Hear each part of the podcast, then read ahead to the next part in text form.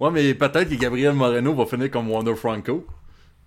Non, non, non, non, non, on n'en veut Oh plus. Moreno. non! Le silence voulait tout dire. oh!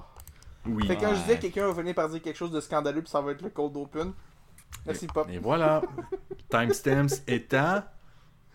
Non, non, du tout. Outrageux. C'est outrageux. Le sport pris au sérieux par des animateurs autant tout aussi dérisoires. Avec Emilio Constanza, I'm a fun guy. Félix Forget As here's a drive in a deep left field by Castellanos. It will be a home run. et Pierre-Olivier Poulain. This man was a bona fide scrub. He can't play. La triple, la, la triple menace.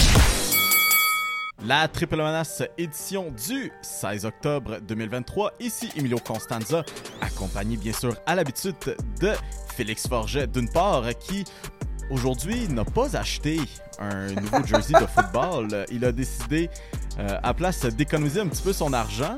Et bien sûr, euh, ça ne serait pas triple si on n'avait pas P.O. Poulain avec nous autres pour bien sûr nous partager ses connaissances dans le sport. Et à quoi bon se faire partager des connaissances dans le sport si ce n'est pas de notre euh, invité spécial aujourd'hui? Donc, euh, bien sûr, euh, nous recevons Charles-Alexis Brisebois, euh, bien sûr, le bossman chez Passion MLB, mais en plus d'être la version baseball de Liam Hood, ben, il est aussi rédacteur chez DLC, donc quelqu'un de très knowledgeable pour ce qui en est de sport. Charles-Alexis, merci d'avoir accepté notre invitation. Ben, merci beaucoup les boys, puis de me faire comparer au Liam du baseball, c'est un très très beau compliment, donc ça, ça part bien le show. Yes, les boys, j'espère qu'on a passé une belle semaine, une belle fin de semaine de baseball. Certainement un meilleur samedi soir euh, où euh, il y avait plein de choses qui se passaient et j'espère vraiment que vous avez mieux à regarder que euh, le, le foutu galop de box d'influenceurs euh, de KSI et Logan Paul parce que euh, pour tous ceux qui étaient là-dessus, honnêtement, euh, je reconsidérais votre vie.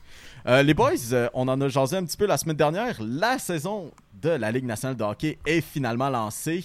Euh, et bon, ben, hier, on a eu droit euh, au match d'ouverture euh, du Canadien de Montréal. Et avant qu'on parle un petit peu de, de cette première semaine chez le Canadien, euh, j'ai une petite question pour vous. On en a pensé quoi du, euh, de la cérémonie d'introduction en tant que telle, le show? Ouf! Ton Par où commencer? Je pense que ton ouf disait ce qu'il y avait à Par où, dire. par où commencer? Je pense que. Ouais, non. euh, disons que c'était euh, pour. euh, pour mieux utiliser un terme, c'était très euh, chips nature sans nom.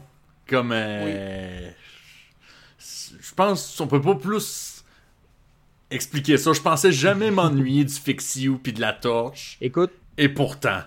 Mais Théo, la musique, il y avait, il y avait juste pas d'ambiance. hein, je, je sais pas si vous avez regardé celle du Rocket la veille, là. Celle du rien. Rocket était bien, bien, bien meilleure que celle du Canadien.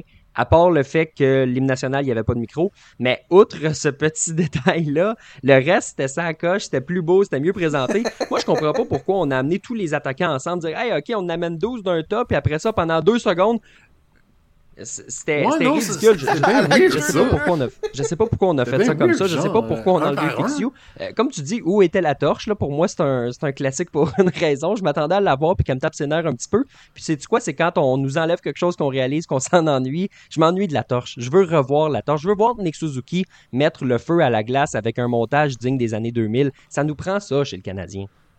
Ouais, Non, mais exact, tu vois, même- tu même vois le- que ce club-là n'a pas fait des vraies séries depuis 6 ans, puis ça paraît, là. Non. Il n'y a non, plus grand-chose à célébrer. Le, là. le, le- tu sais, même que ce soit même le, le- le vidéo d'introduction en tant que tel qui. Tu sais, j'a- j'adore la chanson Harder Than You Think, Public Enemy. Ça, c'est dans mes playlists euh, année après année. Mais le vidéo, il était, il était tellement long. Puis là, après ça, on, on, on- on- on amène les joueurs euh, à la queue leu Euh, mais sinon, pour ce qui est du côté hockey, quand même, parce que là, le- les, Canadiens, c'est pas. euh, oui, c'est Evenco, mais c'est pas une troupe de, cirque. Euh, autant que c'est ce en quoi a terminé le match euh, de mercredi dernier contre les Maple Leafs de Toronto. Vos, vos opinions d'emblée un peu sur cette jeune équipe du Canadien dans ce qu'on a vu contre les Maple Leafs et les Blackhawks, vite vite? Ce sera pas facile hein, pour le Canadien parce que il- la défensive est jeune, ça paraît. C'est une équipe qui est indisciplinée, puis ça paraît. Il va falloir arrêter de prendre des punitions à un moment donné, là, parce que Samuel Montembeau, il a beau vouloir jouer, là, mais je pense pas qu'il veut jouer à 5 contre 4 toute la saison non plus. Donc, à- il y, a- il y a des aspects à travailler. Ceci étant dit, si, ça- si l'attaque a l'air de ce qu'elle a eu l'air durant les deux matchs contre Toronto puis Chicago, on va avoir du fun parce que, tu sais, on le sait que le Canadien visera pas les séries cette saison, c'est normal, c'est attendu. Mais si au moins les gars peuvent marquer des buts, puis il peut avoir de l'action, puis euh, Cole Caulfield peut marquer souvent, ça va mettre un petit peu de fun dans la place parce qu'il y a une façon de, de perdre quand même dans une reconstruction. Fait que si le Canadien continue de même, ben, ça sera déjà ça. Dirais-tu que ça va mettre plus ou moins de fun que pendant la cérémonie d'ouverture avec pas de son si Cole Caulfield marque à tous les games comme ça? Euh, écoute, c'est ton, ton guess c'est le mien. Là. Je, je veux pas me prononcer sur un sujet si chaud. Écoute, c'est- c'est c'est pas mêlant, genre, il y a eu plus d'ambiance dans genre la minute que Paul Byron a eu une ovation que pendant toute la cérémonie au grand complet. Carey Price Euh, a été ouais. honoré de 2 minutes pendant la deuxième, de- 30 secondes pendant une pause publicitaire en deuxième, il y a eu plus d'ambiance.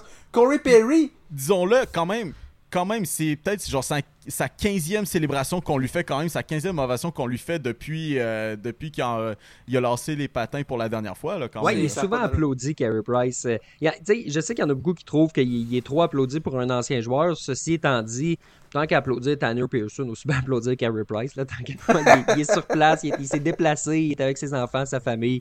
Euh, Je comprends pas pourquoi on l'a pas présenté avec les autres. Tu sais, si Chris Weidman et Christian Dvorak sont des blessés qui ont été euh, tu sais, sur, sur- sur le côté du banc, ben, oh mon dieu, ils ont été oubliés. c'est plus. c'est là que je m'en allais avec Chris Weidman.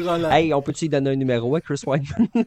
tu sais, il y avait déjà des spéculations de ouais, le gars, c'est peut-être, euh, il a peut-être pas aussi mal au dos qu'on pense. Ah, barnouche, Michel Lacroix, il a pas eu le mémo. là. ah terrible, terrible. Non, mais quand même, c'était une semaine remplie en couleurs euh, pour le Canadien. On a eu droit à un super affrontement. Tant qu'à parler de boxe, euh, on a eu un beau combat entre Harvard Jackal, justement, et Ryan Reeves euh, dans Maple Leafs, euh, et des Maple Leafs, pardon. Euh, Jackal qui, euh, en deux matchs, euh, a montré une fois de plus qu'il est pas prêt de jeter les gants ou d'aller défendre ses coéquipiers, là, les boys. Écoute, le, le sucker punch qu'il a donné à Corey Perry samedi soir, là. Ouf! Ouf! Tu sais, c'était gratuit, là. Tu sais, je- suis déjà surpris un peu qu'il n'a pas été suspendu juste pour ça, mais G! Ce, ce gars-là, c'est une licorne. Euh, la division atlantique avec Ryan Reeves, Arbor Jackay, Milan euh, Lucic. Voyons, Milan Lucic, puis. Euh, puis qui euh, Il me semble, j'en avais un quatrième, Euh, là, beaucoup il, il m'échappe. de- Beaucoup Imama. Boko et maman, merci. Euh, écoute, euh, ça va se taper sa gueule euh, dans la division Atlantique, ça c'est Moi, sûr, les gars, mon sur Moi, ce qui s'est passé là, it, contre les, les Maple Leafs, là, je vais sortir le meilleur Martin Saint-Louis que j'ai en moi. J'ai l'impression que Ryan Reeves savait qu'il y avait un combat qui s'en entre les deux. Ça faisait un an qu'on était bien hype là-dessus. Euh, il s'est arrangé pour plaquer Caden Goulet pour que Arbor Jackal lui saute dessus. Je reprends le terme de Martin Saint-Louis. Je pense que Ryan Reeves jouait aux échecs pendant que Arbor Jackal jouait aux dames parce qu'il s'est organisé pour que le jeu s'amène à lui. Son plan était parfait jusqu'à ce qu'il se fasse péter la gueule. Parce que ça, je pense qu'il l'avait pas prévu. Je pense qu'il s'est dit, Jack va peut-être avoir peur. Ça fait longtemps qu'il s'est battu. Euh, il est plus jeune. Il a eu mal à l'épaule, etc. Euh, là, il a pogné son homme, puis ça va être difficile pour Ryan Reeves, les partisans des Maple Leafs qui veulent déjà s'en débarrasser après un match sur trois ans. Euh, mais écoute, Jack là, tu regardes là, de, défendre des coéquipiers comme ça, de sauter euh, pop, t'as parlé du, soccer punch à Corey Perry. Il y a rien que ce gars-là puisse pas faire, mais tu peux pas perdre un défenseur pendant 17 minutes à tous les matchs. Fait qu'il va falloir qu'il se calme un petit peu, mais d'avoir cette réputation-là, de dire, hey, écoute, il y a personne qui peut me toucher. Je pense que les gars voudront plus vraiment l'essayer, honnêtement. Moi, c'est exact, c'est exactement sur ça que je m'en allais. Tu disais qu'il faut pas perdre un défenseur aussi souvent que ça. Puis je comprends Jacky de vouloir établir sa réputation un peu puis de montrer qu'il a pas peur de gars comme Ryan Reeves puis qu'il va défendre ses coéquipiers peu importe le gars qui l'affronte de l'autre bord mais comme tu disais il va falloir à un moment donné qu'il apprenne à, à mieux gérer ses combats là c'est beau c'est le début de la saison fais-toi ta réputation puis tout mais à un moment donné tu pourras pas tomber dans le jeu d'un gars dont le seul travail c'est d'aller se battre puis perdre un, 12e attaquant c'est beaucoup moins pire que, de- que de perdre un de tes 6 défenseurs surtout un gars comme Jacky qui en donne beaucoup plus avec le, au Canadien que juste en se battant euh, comme je te dis, c'est pas, grave, ça va arriver, puis euh, je m'attends à ce que ça arrive encore dans les prochaines semaines de temps en temps. Mais à un moment donné, il va falloir qu'il apprenne à, à mieux gérer ses combats. Et en battant, Reeves, il se donne aussi ce luxe-là de les gars voudront pas l'essayer, les gars vont avoir peur de lui. Euh, C'était une, bonne décision de sortir ça dès le premier match, établir ça, et je m'attends à qu'il y ait une ronde 2 à un moment donné quand les deux vont se repogner. Mais, mais à un moment donné, Jacky va devoir être l'homme supérieur des deux, si je peux dire comme ça. Puis apprendre que en aidant son club, c'est peut-être pas en se battant tout le temps contre Ryan Reeves que c'est la meilleure façon de d'être un défenseur utile à Martin saint Mais là, tu dis, mais qui se repognent les deux, là, le problème, là, moi, moi, je suis facile à craquer quand tu parles des calendriers dans le baseball ou dans le hockey où est-ce qu'on coupe des, des, euh, des affrontements de division. Là. hey, la prochaine fois qu'on se repogne, c'est après la date limite des transactions. Hey, là, là, on a le temps de déchanter un petit peu. hein. Après la date limite, les boys, Sean Monahan ne sera plus là parce que soit il va être échangé ou soit il va être blessé. C'est loin, là, après la date limite des transactions. Ouais, mais laisse la, la tension monter. ouais, ben, Ça va monter de la tension. Eh là, ouais, à un moment donné, Félix. La En mars, va valeurs vont le temps de changer les d'ici mars. Toujours. J'ai le temps de redevenir un fan des Diamondbacks, des Yankees, puis des Diamondbacks. Ça, c'est Je peux changer beaucoup, moi. T'as le temps aussi de changer de- de- d'équipe au football, mais hop, ça c'est juste un petit aperçu de ce qui s'en vient plus tard à, à l'émission. Sinon, quand même, hier, euh, ben, samedi, en fait, euh, match euh, d'ouverture des Canadiens au Centre Bell contre les Blackhawks. On a vu deux Wonders de 5 pieds 7 euh, se disputer en Cole Caulfield et Connor Bedard. Cole Caulfield a eu le meilleur, et bien sûr les Canadiens, et accompagné d'un magnifique but. On en pense quoi aussi vite vite de Cole Caulfield? Est-ce qu'on va entendre du Taylor Swift toute la maudite saison et des références à 22 euh, au, à la cadence à laquelle Caulfield pourrait scorer? Anyway, de toute façon, c'est pas comme si on entendait déjà assez avec la NFL, fait que pourquoi pas rendu là. Non, mais justement, justement c'est comme. il y a- il y a comme- je pense qu'il y a comme cette partie un peu toxique de moi qui souhaite que Caulfield n'ait pas une bonne saison pour éviter d'entendre tout ce qui est Taylor Swift related. Euh, désolé à tous les Swifties euh, qui peuvent écouter ça, là, mais, euh, mais bon.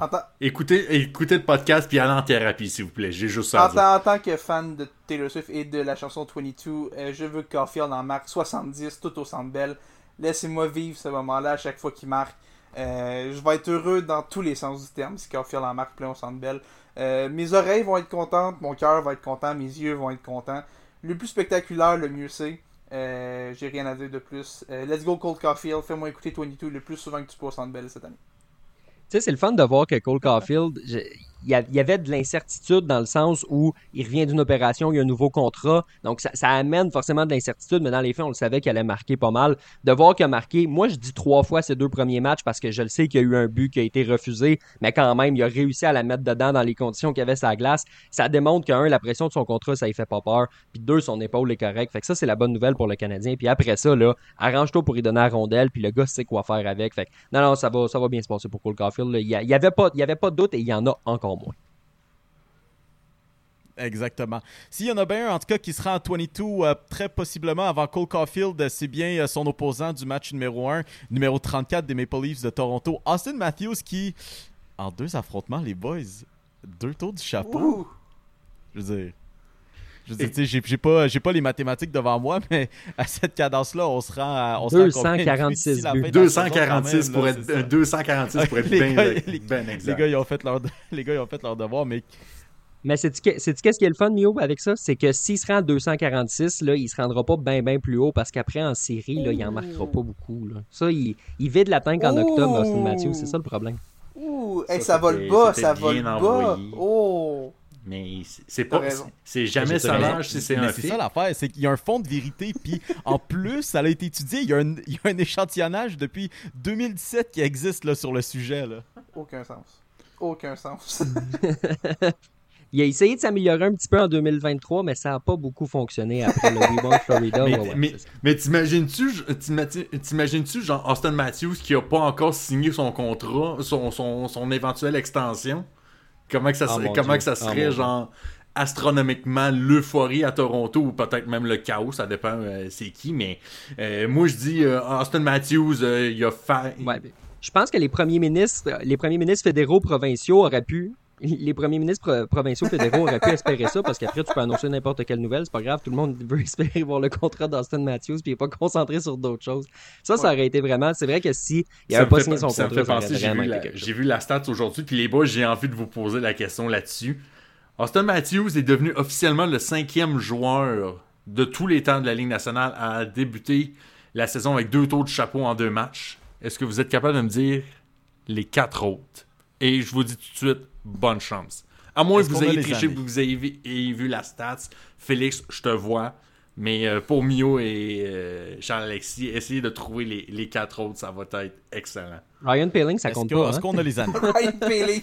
Je, je peux vous donner les années, mais pas tout de suite encore. Euh, si tu me dis que ça va être difficile, je vais, je vais pas te dire genre Alexander Ovechkin ou Wayne Gretzky. Ben, Alexander Ovechkin est un des quatre, c'est ça ah, le ok, peu. ok, c'est trois autres qui vont être. si c'est difficile, je vais penser genre un One Year Wonder, Joey Juno. Non, mais c'est- un excellent choix. Oh, il va dans les Euh, One Hit Wonder, One Jonathan Wonder. Chichu. Non plus. Euh, ok, je vais, je vais vous donner les années, ok. Et coïncidemment, les trois qu'on cherche l'ont fait durant la même semaine. C'est ça qui c'est vraiment une scène. Les, les trois l'ont fait dans le même stretch de trois jours entre le 19 et le 21 décembre 1917. Ah, Ah, ben. Ah. C'est ça la twist. Ok. Aurel Joliat. Non, malheureusement non. Je vais, je vais vous le dire tout de suite, il y a Joe Malone qui l'avait fait euh, première, euh, premier sniper de l'histoire du Canadien, et ainsi que Reg Noble des Arenas de Toronto et Cy Deneny des s- premiers sénateurs d'Ottawa en 1917. Littéralement, genre la troisième journée d'existence de la Ligue nationale. Side Denini, j'aimerais ça dire que c'est mon boy, mais je, je le connais pas personnellement. Moi, j'ai son, jersey. Moi, Moi non. J'ai euh, son jersey depuis très longtemps. Oui, Et les euh, sénateurs sont toujours tout aussi relevant euh, de 1917 à 2023. Oui, parce que euh, de cette époque-là jusqu'en 1990-92, il n'existait même pas. C'était mieux pour ça. dire. Oh, oh. D'ailleurs, Oh! Side Enemy, euh, side joke, side joke sur. euh, il y a, euh, en carrière, il y a plus d'un point par match, puis il est au temple de la renommée. So, euh, un peu de respect, s'il vous plaît. Ouais, un peu de respect. Chapeau. Un peu de respect. Euh, Peut-être un membre du Temple de la Renommée. En tout cas, c'est comme ça que tous les médias euh, semblent le qualifier. Euh, premier choix au total du dernier repêchage, Connor Bedard, qui a fait justement ses débuts cette semaine. Je l'avais dit contre le vieux croûté de Sidney Crosby, Evgeny Malkin et Chris Letang aussi. A quand même fait ses débuts en match qui compte cette fois-ci. Donc, les boys, on a terminé de parler des matchs intra-recrues, tournoi des recrues, intra-équipe, tout ça. Connor Bedard est très impressionnant quand même dans ses départs euh, dans les professionnels. Ça va bien pour Connor Bedard. C'est- C'est c'est- c'est le fun pour lui parce qu'écoute, il y avait tellement, tellement, tellement de pression que même lui, là, à la veille de son premier match, il a dit Hey, euh, je trouve qu'on parle beaucoup de moi, puis si j'étais pas moi, j'aurais peut-être tanné un peu de m'en entendre parler. Euh, de, tu sais, de, de voir qu'il suit le rythme, qui est à un point par match, un peu en trois matchs comme ça, tu sais, c'est- il est beau à voir, il est le fun à voir. Tu vois que les gars le respectent déjà à Chicago parce que c'est à peu près le seul joueur de talent qu'il a, fait qu'il passe la POC littéralement tout le temps. Il y a beaucoup de tirs au but, pas tous cadrés, mais tu sais, il apprend les rudiments de la LNH, c'est le fun. Euh, c'est le prochain gros talent de la Ligue nationale de hockey. Il joue à Chicago, il va être au cœur du plan de relance à Chicago. Donc, euh, tant mieux s'il y a un gros départ, parce que si ça avait été difficile et qu'on en entendrait parler. Parce qu'il me semble que j'ai vu aussi que les deux premiers matchs, c'est de loin le joueur des Blackhawks qui a tenté le plus de tirs. Pas nécessairement qui en a cadré le plus, mais qui en a tenté le plus. Je pense que même hier dans la game, il a, il a tenté plus de tirs que tous les joueurs du Canadien. C'est lui qui menait le match au complet pour le, le plus de, de tentatives de tirs. Oh oui, ben, tu, tu- tu vois que l'adversaire, comme Charles-Alexis disait, veut lui donner la rondelle, Ouais. tu sens déjà que l'adversaire respecte son Ouais. lancer aussi. Fait là. que clairement, clairement il, démontre qu'il qu'il- qu'il a le calibre pour être dans LNH puis tout. Puis et il montre qu'il est capable de prendre sa place. Si certains avaient un peu peur que son petit gabarit allait lui nuire un peu. Euh, à 18 ans, ces deux premiers matchs, je vois pas un gars dont le gabarit va être un problème. Euh, comme je vois pas Gold Caulfield, son gabarit est un problème, je pense que la LNH permet plus à ces petits joueurs-là d'exceller maintenant que ça a déjà été le cas. Euh, T'as plus des, des Scott Stevens ou des Chris Pronger qui attendent à la ligne bleue pour les, pour les détruire. Euh, donc ça leur offre un peu plus de chances de- d'exceller. Et je pense que Connor Bedard va s'inscrire dans cette lignée-là de, de plus petits joueurs qui vont, qui vont être excellents pendant de très très très longues années. Tu vas quand même mettre un peu de respect sur, euh, sur le nom de tous ces, ces, ces bagarreurs-là. Il y en a dont d'entre eux qui sont allés justement au match, au match des étoiles, euh, en John Oui, ont quand même été aussi MVP du tournoi. MVP du tournoi, euh, All-Star MVP. La, la célébration a été euh, digne de- des mimes les plus succulents. Euh, même du monde qui en faisait des Photoshop pour que sa célébration soit sur la couverture de NHL 17 à l'époque. là, C'était Honnêtement, c'était. c'était- c'était- c'était- c'était Le, le, le hockey, en- dans son concept le plus peu, a peak à ce moment-là. Je pense que culturellement au hockey, on a peak, puis je pense qu'on on tente encore de recréer encore cette. ce- Bah, ce pas comme si on était un peu en retard, surtout. J'ai essayé justement de montrer euh, cette semaine à des amis. Euh, en fait, aujourd'hui, à un ami, le- le- le- les buts des Canadiens, no- notamment le but à Cole Caulfield euh, qui, a- marqué. Euh, je suis allé sur YouTube, je suis allé sur la chaîne justement de la Ligue nationale de hockey, puis j'ai trouvé le vidéo en 720p en 2023. euh, la LNH qui laque un petit peu dans tous les départements pour ce qui est de ça. On a un petit, sujet bonbon à vous amener pour terminer le, segment hockey, mais juste avant, quand même, euh, moi j'aime ça. On parle souvent au football que moi j'aime ça que les, euh, les porteurs de ballon se fassent payer. Mais là, on va faire ça en LNH avec les défenseurs qui se fassent payer. Donc, euh, on a ben, Rasmus Dahlin et Owen Power qui euh, sont euh, ben, notamment à, à Buffalo. Puis on, dirait bien qu'ils vont être là pour y rester. Donc, dans le cas de Rasmus Dahlin, on parle euh, de 8 ans et 11 millions de dollars en moyenne par saison.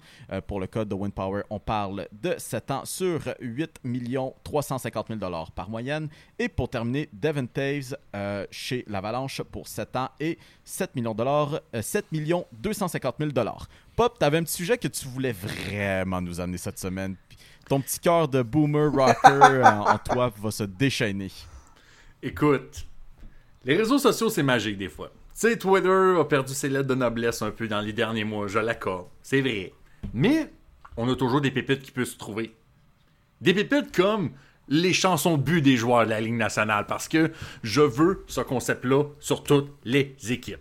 Et certains ont certains euh, ont quelques dubs déjà euh, en tête. Shout out à Vlad Na- Namesnikov euh, qui a choisi Destination Vincent Arms Race de Fall Out Boy. Ce gars-là mérite mon titre de MVP de la saison déjà en partant.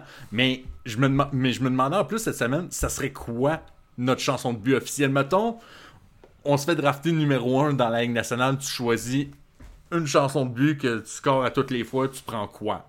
Moi, je veux savoir, les boys, laquelle vous prenez. Ben, Moi, là, les gars, là, si. premi- Premièrement, si t'es un joueur du Canadien, je pense qu'il faut que tu choisisses le but ou peut-être l'oreille est une solution acceptable. Tu sais, ramène cette chanson-là le plus souvent possible au Centre Bell.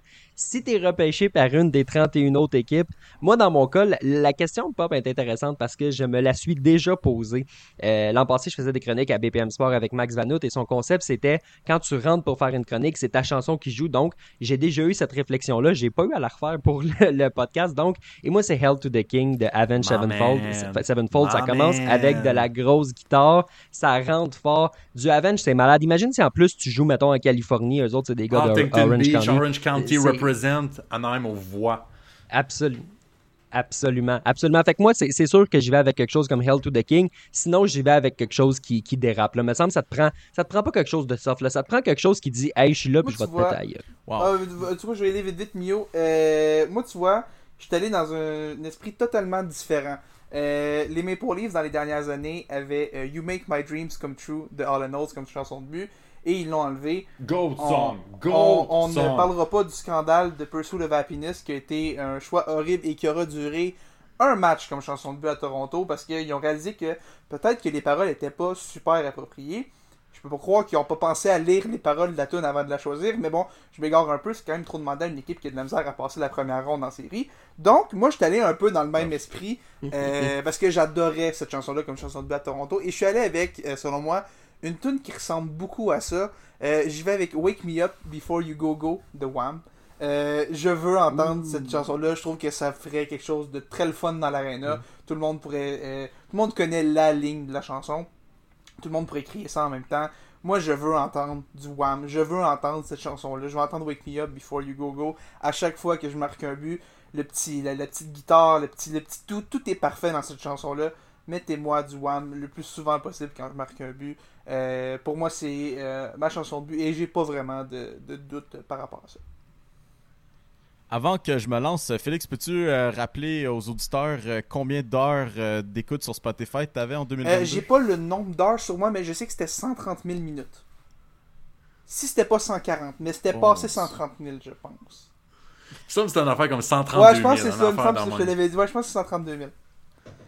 132 Puis 000. quand même aussi mentionner le fait que Félix écoute de la musique pendant qu'on En enregistre. j'écoute. En ce moment, en Ce qui est, quand- ce qui est Ça, me crime trouble. contre l'humanité en ce moment. En ce moment- soyons honnêtes. Là. On est en plus ce si plate que Mac ça, Miller Félix. Je le dis à tout le monde, j'ai du Mac Miller les Ah, oreilles. ok, ok, c'est c'est un choix valide.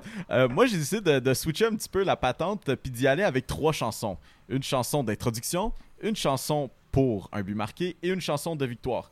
Euh, afin d'être original, je ne suis pas allé avec euh, Welcome to the Jungle parce que malheureusement, ça, c'est trop joué puis ça appartient à Eric Gagné, le GOAT. Donc, euh, pour ce qui est d'une chanson d'intro, ben aussi pour mes trois chansons, je suis allé avec la saveur locale, euh, 100% québécois.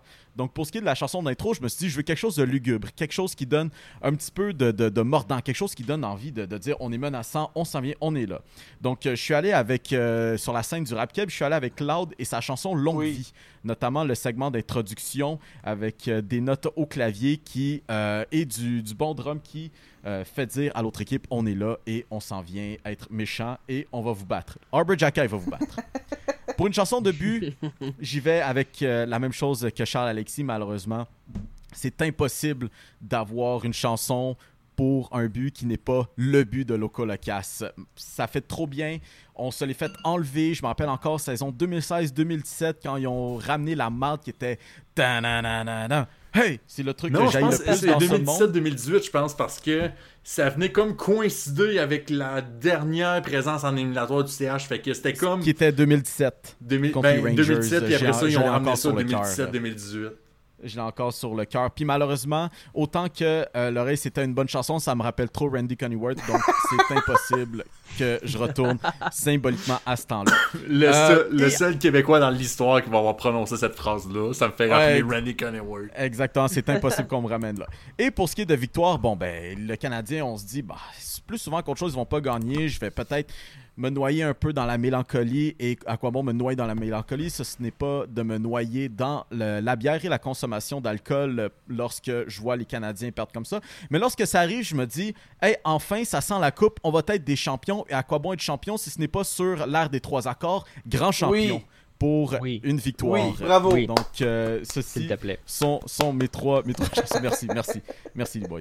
Euh, certains diront que je suis le grand champion de ce segment. I rest my case pour,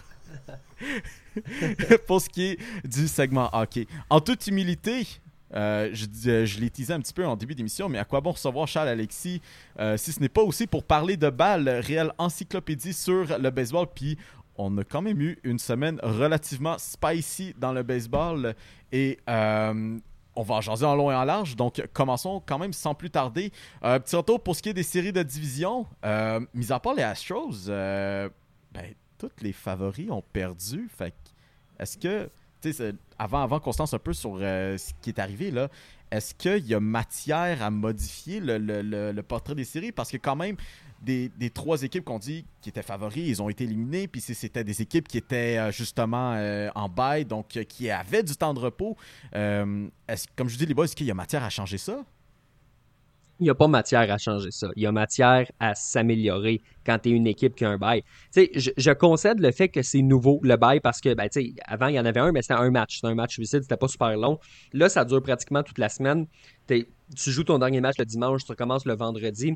Le, samedi, même, c'est c'est plus long. Euh, faut que tu saches comment occuper ton temps. Tu sais, dans le baseball, il y a beaucoup de, de matchs simulés, il y a beaucoup de, de pratiques qui sont vraiment reliées à ce qu'on se rapproche de la réalité faut que les équipes s'en servent un petit peu plus. faut que les équipes savent, euh, sachent comment justement aller chercher ce- ce- cette intensité-là lors des pratiques parce que c'est un avantage d'avoir une pause comme ça quand tes gars sont fatigués, qui ont travaillé fort pendant 162 matchs, que tu peux avoir tes premiers lanceurs partants pour commencer la série. Il n'y a pas d'excuses à avoir.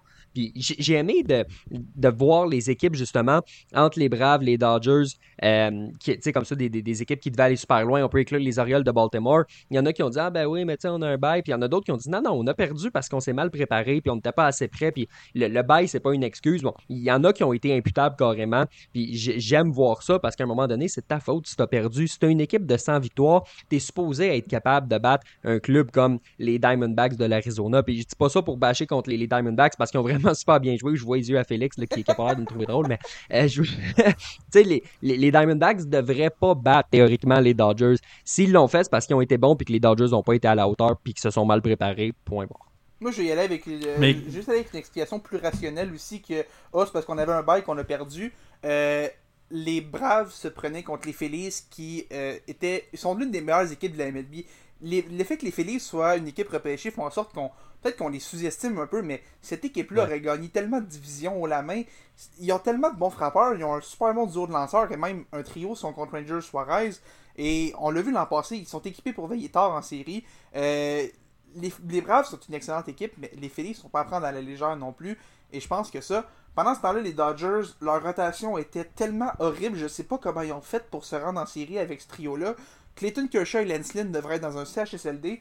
euh, et Bobby Miller, au- aussi bon soit-il, n'a pas d'affaire à être deuxième partant dans une équipe qui a des moyens des Dodgers.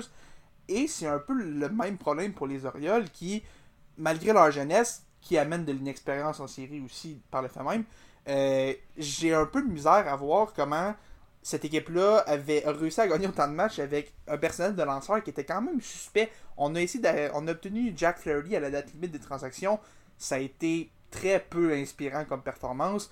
Euh, le personnel de lanceur était douteux et quand les, quand les, bâtons se mettent à pas frapper au mois d'octobre, ça, euh, parlez-moi en pas en tant que fan des Yankees, je sais que ça peut arriver à n'importe quelle équipe. Euh, suffit que les bâtons se mettent à pas frapper et là on voit les faiblesses d'un personnel de lanceur qui se met à, qui se mettent à, être de plus en plus apparentes. C'est des explications beaucoup plus rationnelles que oh, on a eu un bail, on n'a pas été chanceux. Tu as été très chanceux d'avoir un bail, tu peux avoir tes meilleurs lanceurs. Si tu pas les ressources ou si tu contre un adversaire qui est très très très respectable dans les Phillies, c'est normal, c'est le sport qui fait en sorte que ça se peut que des fois il y ait un, un upset ou que l'équipe négligée l'emporte. Euh, je pense que c'est beaucoup trop simple de simplement dire que c'est parce que s'il y a un bail que les équipes favorites ont perdu. Euh, J'ai un peu de misère avec cet argument-là et je pense pas qu'il faut changer euh, le format série pour autant. Puis surtout, chez les Dodgers, t'avais juste deux faiblesses que tu peux exploiter. Félix, euh, t'en as mentionné la première, la rotation de lanceurs qui était assez suspecte, euh, inexpérimentée, puis Clayton Kershaw, à l'âge qu'il est rendu en séries éliminatoires, on savait, puis même qu'il était même pas à 100%, là, je pense que son, son corps commence à le lâcher tranquillement. C'était une scénario catastrophe déjà en partant du côté des lanceurs, et t'avais juste à neutraliser deux personnes du côté des Dodgers pour gagner. Mookie Betts, Freddie Freeman. Le reste pouvait frapper autant qu'il voulait. Si ces deux gars-là euh, avaient une slump au bâton, c'est réglé, tu gagnais. Et c'est exactement ça. Les Diamondbacks n'ont même pas eu besoin d'efforts pour euh, que ce soit juste les, euh, les mettre sur les buts volontairement sur un but sur balle intentionnel. Ils ont même pas été capables de frapper sur trois matchs. Fait que t'enlever ces deux gars-là, les Dodgers étaient faites. C'est spécial de voir à quel point, euh, tu tu l'as mentionné, Mookie Betts, Freddie Freeman, ils ont rien fait. C'est un coup sûr à la gang en trois matchs. C'est- incroyable comment c'est mauvais pour des gars qui ont frappé toute la saison, qui ont fini la, la- la- la saison en force. Donc, clairement, on, on, on s'est- on a sous-estimé les Diamondbacks ou on s'est mal préparé. Il y a une explication. Il va falloir que les gars se regardent dans le miroir parce que c'est deux gars qui vont finir probablement dans le top 4 de la course pour le MVP. Euh, tu sais, avec un, un Matt Olson puis avec Ronald Acuna Jr. qui va, le, qui va le gagner. Euh, de, de voir qu'ils n'ont pas été en mesure de, de- de frapper contre les Diamondbacks quand le club en avait besoin. Sais, tu as besoin de ces gars-là qui ont l'expérience des séries éliminatoires. Les deux ont gagné des bagues de la série mondiale. Ils savent comment remonter des avances. C'est pas normal que dès qu'il y a un petit obstacle, ces gars-là s'écroulent. C'est pas pour ça qu'on leur paye énormément d'argent pour tirer les Dodgers vers le haut, on s'entend. Non, clairement. Euh, avant qu'on passe au portrait des euh, séries de championnat, euh, on en a jasé un peu la semaine dernière, un peu notre MVP des séries de Wildcard. Maintenant, votre MVP pour ces séries de division-là? Moi, c'est pas compliqué. Moi, c'est Bryce Harper. Je suis un gros fan de Bryce Harper. Peu importe ce qu'il fait dans la vie, ce gars-là avait des attentes élevées depuis qu'il a genre 15 ans et il délivre année après année. Puis en série, c'est un spectacle. Juste son circuit de 3 points qu'il l'a fait. Euh, tu sais, Charles-Alexis l'avait mentionné euh, avant le début de l'épisode. La balle a touché le bâton, tu savais déjà qu'elle allait finir dans le troisième deck au champ droit. C'est incroyable comment ce gars-là, un, est capable de frapper en puissance et deux, de démoraliser l'adversaire parce que c'était pas juste un circuit de trois points, c'était une dague en plein dans le dos des Braves d'Atlanta. Puis avec ça. C'était. Je pense que juste quand as un Bryce Harper qui mène la charge, puis on, l'avait beaucoup critiqué en début de carrière, surtout quand il était avec les Nationals, que c'était pas euh, un vrai joueur avec vraiment un, leader, vraiment plus un hot shot qui pense juste à lui. Ben, je pense qu'aujourd'hui, euh, avec un peu plus de maturité, une femme, des enfants et tout ça, quand tu as une équipe qui est menée par Bryce Harper, tu peux juste être excellent, puis les Phillies le prouvent depuis deux ans. Mais c'est un bon point que tu amènes sur Bryce Harper aussi, puis j'ai envie de faire du chemin là-dessus parce que on dirait qu'on en entend moins parler en début de carrière justement parce qu'il s'est calmé. Puis j'ai l'impression que les, les, gens qui suivent le baseball de façon peut-être un petit peu plus occasionnelle se disent Ah, ben si on n'entend pas parler de Bryce Harper, ça doit être parce qu'il fait pas grand-chose. Mais non, c'est parce qu'il s'est calmé. Puis justement, il a appris à gérer cette maturité-là. Puis au lieu de crier puis de chialer sur l'adversaire, ben, il répond en frappant des coups de circuit, puis il répond en étant bon sur le terrain, puis en étant bon pour ses coéquipiers. Fait que Bryce Harper, non seulement c'est encore un joueur de baseball exceptionnel, mais il prend beaucoup, beaucoup de maturité. Il est plus important. Il est capable d'exercer un leadership sur son équipe. Fait que ça, c'est important. Puis écoute, je suis d'accord avec toi. Il y en a eu des bons joueurs. Il y a eu des Jordan Alvarez. Il y a eu des Corey Seager qui s'est rendu sur les buts à un rythme effarant durant les séries de division. Mais Bryce Harper, ce qu'il a fait pour tirer son équipe vers le haut. Je me, sens, je me sens tellement visé par ce que tu viens de dire, moi qui euh, suis le sport un peu plus, un peu plus de façon casual que vous trois. Là, puis la dernière fois que je, je- je vais être très honnête, que j'ai entendu parler intensément de Bryce Harper, c'est la saison qui est partie euh, des Nationals euh, aux Phillies, puis que la saison d'après, les Nationals l'emportent. La seule personne à qui je pouvais penser justement, c'était Bryce Harper. Je me suis dit, euh, eh bon Dieu. Euh, mais de ton côté, Charles-Alexis, est-ce que Bryce Harper serait ton MVP ou est-ce que tu as un autre choix spicy pour nous autres? Non, je vais y aller avec Bryce Harper, vraiment. Je pense qu'il n'y a, pas d'autre choix à avoir. Ben, probablement que Félix, je sais ce qu'il va dire. Là. Euh, il, a, il a dit son nom huit fois d'entrée de jeu euh, avant qu'on enregistre. Là.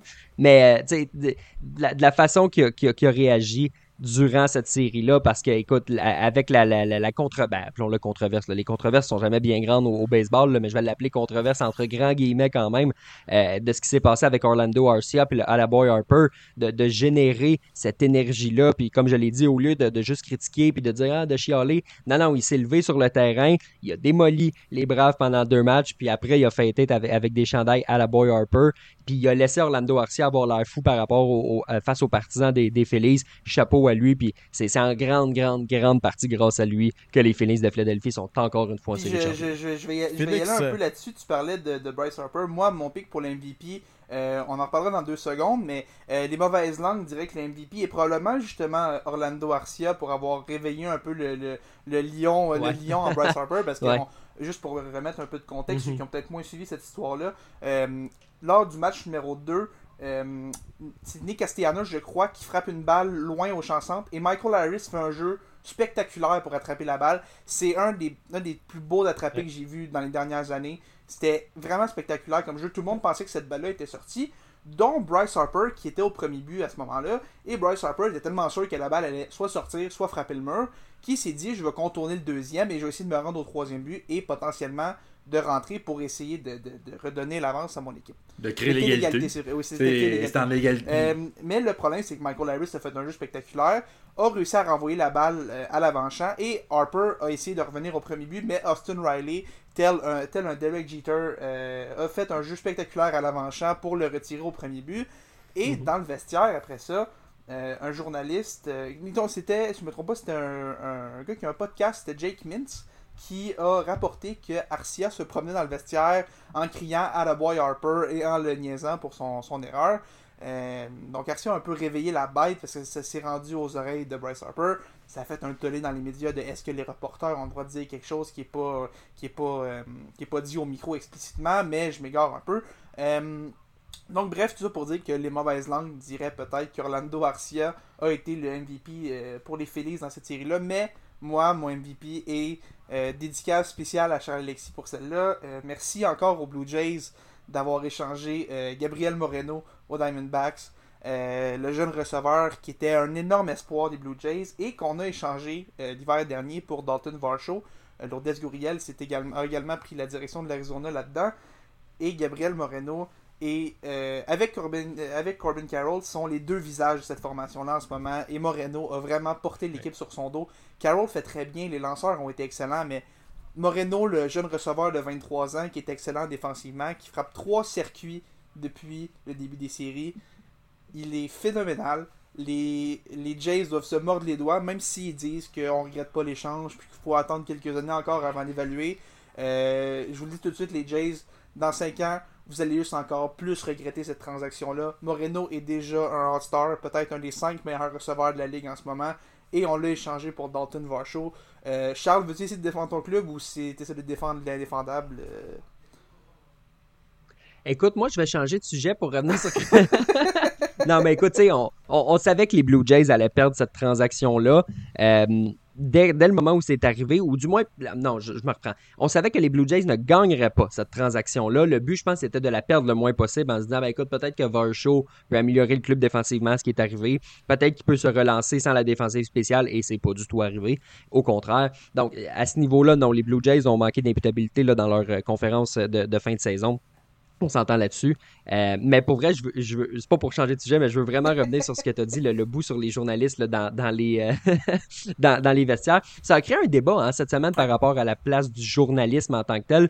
Puis moi, ce que j'ai à dire là-dessus, là, c'est que les joueurs des, des Braves, après leur victoire, il y avait une dizaine de minutes dans le vestiaire, pas de journalistes. Fait que si tu as à dire à la Boy Harper, dis-le là. Parce que s'il y a des journalistes, là, leur job, c'est pas de te protéger puis d'être ton meilleur ami. Hein. La job du journaliste, c'est de rapporter ce qu'il voit puis de creuser pour des histoires, là, pour trouver ce qu'il voit. Mais si dans ta face, tu te fais dire à la boy Harper puis que tu le tweets, ben après, j'ai l'impression que c'est un petit peu ton problème hein, si tu as réveillé un lion qui est en cage en Bryce Harper.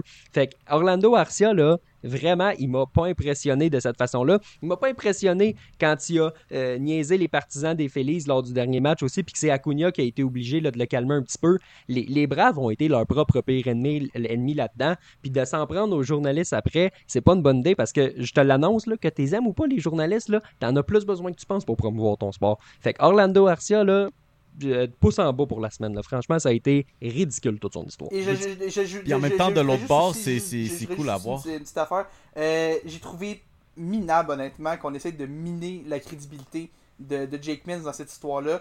Euh, parce que Jake Mins euh, est un, fait, un, fait, un, excellent travail et sur le coup, on a ouais, carrément dit ouais. que c'était faux, que c'était jamais arrivé et qu'Arcia ne parlait pas anglais. Tout ça a été dit, ça a été rapporté. Euh, Arcia parle peut-être pas bien l'anglais, mais je pense que Attaboy Harper, ça se dit pas mal dans tous les langages. Euh, ouais. Et pourtant, mm-hmm. on a miné sa crédibilité. Et après ça, il a fallu qu'une deuxième source vienne corroborer que ce se soit réellement passé pour que finalement on croit Jake Mitz. Et ça a pris des proportions tellement intenses que l'association des journalistes de balle a été obligée de sortir publiquement pour défendre Jake Mitz. J'en reviens pas que ce gars-là, qui faisait juste son travail dans le fond, a été obligé de payer le prix et même des employés du MLB Network qui l'ont ouvertement critiqué en ondes pour avoir fait son travail, d'avoir rapporté ce qu'il voyait. Ça me dépasse et je trouve ça vraiment plate pour lui parce qu'il fait une excellente job avec Cespedes Family Barbecue. Si vous connaissez pas -hmm. ça, allez voir, c'est exceptionnel le contenu qu'ils offrent. euh, no free shoutouts, mais lui en mérite un cette semaine. Euh, très bon travail de Jake Mins là-dessus et je trouve désolant qu'il ait été obligé de subir les, les contre-coups de, de l'histoire qu'il a rapporté dans le vestiaire cette soirée-là. Ouais, puis ça, ça pour dire aussi que c'est cool aussi de voir la réaction de Harper, puis tu sais, de show up de la façon qu'il l'a mm -hmm. fait aussi. Euh, on va se le dire, le, le sport euh, du baseball a besoin d'un plus grand spectacle, puis que ce soit des, des bat flips ou euh, peu importe, d'avoir quelqu'un avec du caractère comme Harper, c'est le fun à voir. Euh, vite, vite, euh, on a les séries de championnat qui, euh, ben, qui sont lancées en fait à l'instant que je dis ça. Euh, les Rangers ont porté le score à 2-0 contre les Astros de Houston pour ce qui est du côté de l'américaine. dans la nationale, on a bien sûr l'équipe que Félix a décidé de représenter cette année en les Diamondbacks qui vont jouer contre les Phillies. Vos opinions vite vite sur qui va ressortir de ces deux, de ces deux associations, de ces deux ligues en fait? Moi, je sais pas qui, qui, va gagner, mais dans la Ligue américaine, moi, je dis que l'État du Texas va pogner en feu d'ici la semaine prochaine. C'est ça, ça mon pronostic. C'est juste ça mon pronostic. Mais euh, T'en dis beaucoup sans en dire beaucoup. Mais écoute, euh, pour vrai, là, je, ce duel-là, c'est, un peu David Goli contre Goliath dans le sens que, sur papier, les Rangers ah. devraient gagner. Avec l'arsenal offensif qu'ils ont, ils devraient gagner. Mais l'expérience des Astros de Houston, c'est tout, c'est tout le contraire. Les Astros peuvent gagner avec leur expérience. Ils ont un bon club, don't get me wrong. Mais ouais. ça fait quoi? C'est leur septième ALCS consécutif. Ça- Il s'en va déjà peut-être pour une, une énième participation à, à la série mondiale bientôt s'il l'emporte. Fait que euh, ça reste à voir si la force de l'alignement va être meilleure que l'expérience au bout du compte. Puis je pense que ça, ça va être ça le, le duel à l'intérieur du duel dans cette série-là, euh, dans l'américaine. Ça va être le fun de voir le, le- le duel tout exempt. J'écoutais euh, le, le- le- début du match, l'avant-match à TVA Sport avant que ça commence. Puis Roger il a promis de s'acheter un chapeau de cowboy quand il va aller en série mondiale pour le Te- au Texas, que ce soit Houston ou Arlington. Fait que, tu sais, ça- ça- tout est plus gros au Texas. hein. Puis on dirait que cette ampleur-là est là, que ce soit le, le duel des gérants en, en Bruce Bochy puis Dusty Baker, que ce soit les, les- les gros lanceurs, que ce soit le duel Verlander-Scherzer, que ce soit les gros frappeurs, que ce soit peu importe, il y a beaucoup, beaucoup d'histoires. Puis n'en déplaise à Edouard Julien, n'en déplaise aux Twins, c'est clairement Houston contre le Texas qu'on voir durant cette série de championnat-là. Moi, je prédis que les Astros vont sortir gagnants justement par cause d'expérience. J'arrête pas de dire que l'enclos des, des Rangers va finir par imploser. Finalement, ils n'ont pas eu la chance de le faire encore. Je pense que sur un 4 de 7, ça va être un peu plus flagrant. Mais écoutez, ceux qui suivent mes prédictions depuis le début des séries savent que j'ai pas une grosse moyenne au bâton. Fait que si je dis les Astros, prenez les Rangers. c'est pas plus compliqué que ça. Euh, moi, tu vois, je vais faire ça, je vais faire ça vite. Euh, vous avez pas mal tout dit sur Astros Rangers, je vous rejoins là-dessus pas mal en, tout point. Euh, je pense que les Astros vont, leur expérience va leur servir et je pense que comme à chaque année, Haroldis Chapman va imploser contre les Astros en série et ça va être au pire moment, ça va être le circuit en neuvième manche qui va donner la victoire de la série aux, aux, aux Astros. Et dans la nationale, je pense que les Phillies vont finalement donner un peu de challenge aux Diamondbacks. Les Diamondbacks vont, vont perdre leur séquence d'invincibilité, mais les Diamondbacks vont gagner cette série-là en 7 parce que la magie euh, va continuer. Euh, Cendrillon euh, a pas encore entendu minuit et ça va être une série mondiale qui va poser les Astros de Houston aux Diamondbacks de l'Arizona. C'était Félix euh, Forget pour vous. Euh, c'est ce qui, euh, ce qui, qui m'a fait au premier bloc de l'émission. Euh, je veux quand même faire ça pour euh, prendre le temps de remercier encore une fois Charles Alexis d'avoir été avec nous. Ce fut un plaisir de t'avoir avec nous autres. Une extrêmement belle conversation. Ce fut un plaisir que de faire ta connaissance, Charles Alexis. Merci encore. Yes, merci les, merci les boys. Moi, là, je le dis toujours, à chaque fois que je peux parler de balle ou parler de hockey, je suis content. Fait que là, d'avoir la chance de le faire avec vous autres, c'est parfait. Fait que merci de l'invitation.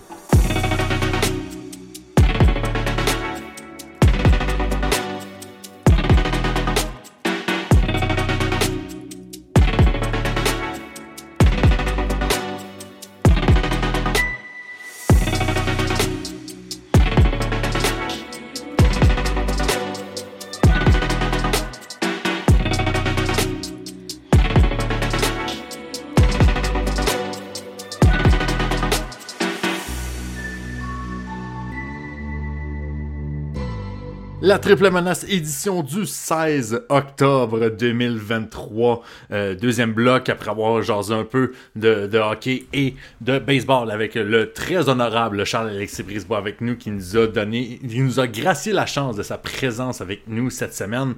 On se tourne vers le football qui euh, se déroule en ce moment vers la sixième semaine d'activité. Euh, juste, euh, juste en partant comme ça, voir, euh, je regarde un peu sur mes écrans un peu, 6-0 les Giants à la, à la, pardon, à la demi. Mais il se passe quoi? Ok. Ah, puis il y a un joueur qui est sorti en ambulance. Nice. Ok. Rien de, rien de, très, euh, Est-ce- de, de très alarmant à ce que je vois. Est-ce qu'on peut juste euh, mentionner le fait que cette ambulance-là, ces deux vitres arrière avaient le jersey de Domar Hamlin sur chacune d'entre elles? Même si c'est pas, même si c'est pas à Buffalo que c'est arrivé. J'ai un malaise avec osé- ça, je sais pas pourquoi. Ils ont osé montrer aussi sur le, le feed à la télévision Domar Hamlin sur les lignes de côté avec Ouais, la tête baissée. Qu'est-ce que tu insinues? Oui, si- oui, il a dû quitter de façon alarmante l'année dernière, mais comme... J'ai pas, j'ai pas aimé ça? J'ai pas aimé ça. C'était. Non, c'est ça, un petit malaise. Ouais. Pour le vrai, je pense que le malaise que j'ai vécu lors du show d'introduction des Canadiens a été surpassé. Puis écoute, euh, je tiens aussi à dire, euh, nos pensées vont avec Damien Harris là-dedans. On espère qu'il va bien. Et les premiers résultats sont, sont moins rassurants. Il y a de l'extrémité dans ses mou- euh, du mouvement dans ses extrémités et, et tout va bien. Mais je sais pas, la, la présentation était, était particulière. Je trouve que ça a été beaucoup moins bien géré que la, la blessure de Nick Chubb, où est-ce que Joe Buck et Troy Aikman ont décidé de dire qu'ils ne montreraient pas de reprise. Et c'était une excellente décision. euh, parce que c'était absolument horrible comme blessure. Les boys, c'est ce qu'on retient de cette semaine d'activité-là parce que Mio, toi, t'avais une semaine de congé, de stress et de panique Oh, avec les Steelers Dieu. qui étaient en bail cette semaine pour cette semaine numéro 6. Euh, Félix, toi, c'est la semaine prochaine. Toi, c'est la semaine prochaine, tes titans qui vont être en bail. Fait que ton congé hebdomadaire s'en vient bientôt. Euh, on parlera peut-être pas beaucoup des titans parce que, bon, ça, vaut pas la peine de regarder, surtout que c'était encore un énième match à Londres, en Angleterre, à 9h30 le matin, un dimanche, que personne n'a envie d'écouter parce que le monde sont encore couchés le dimanche. S'ils ne vont plus à l'église, au moins ils restent pour nap un peu. Mais les boys, j'entends un son derrière moi.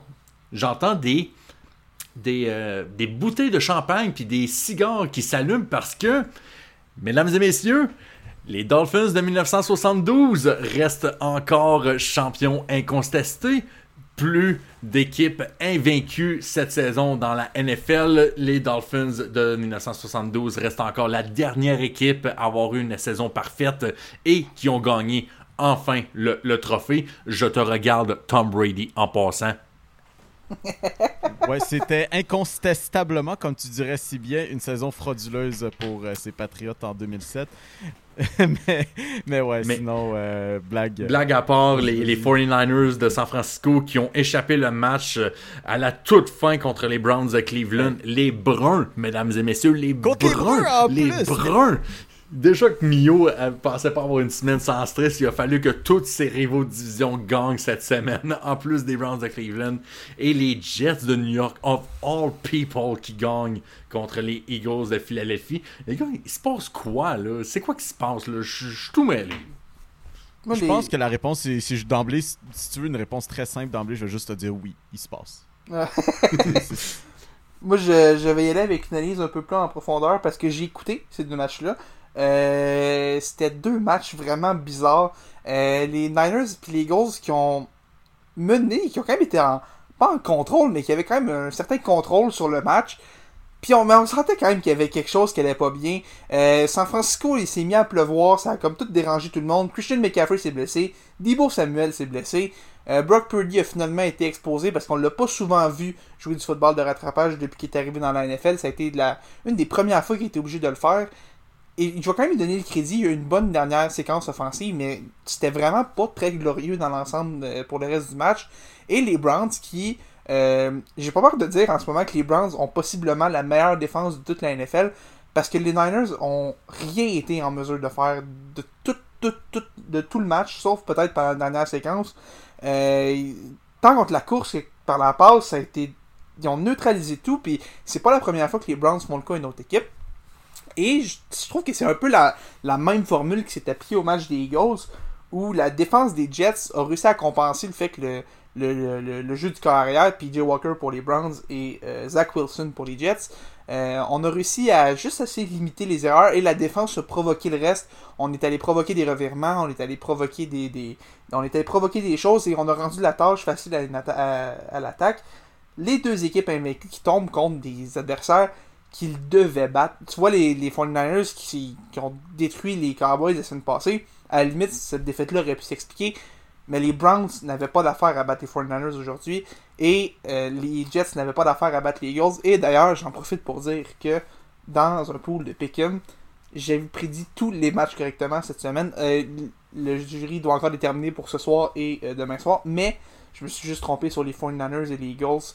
Donc, euh, je tiens à dire que maintenant que je, je suis la science infuse du football, euh, ces deux défaites-là n'auraient jamais dû arriver parce que je connais visiblement tout euh, ce qui se passe dans le monde du football, sauf quand ça implique des équipes invaincues.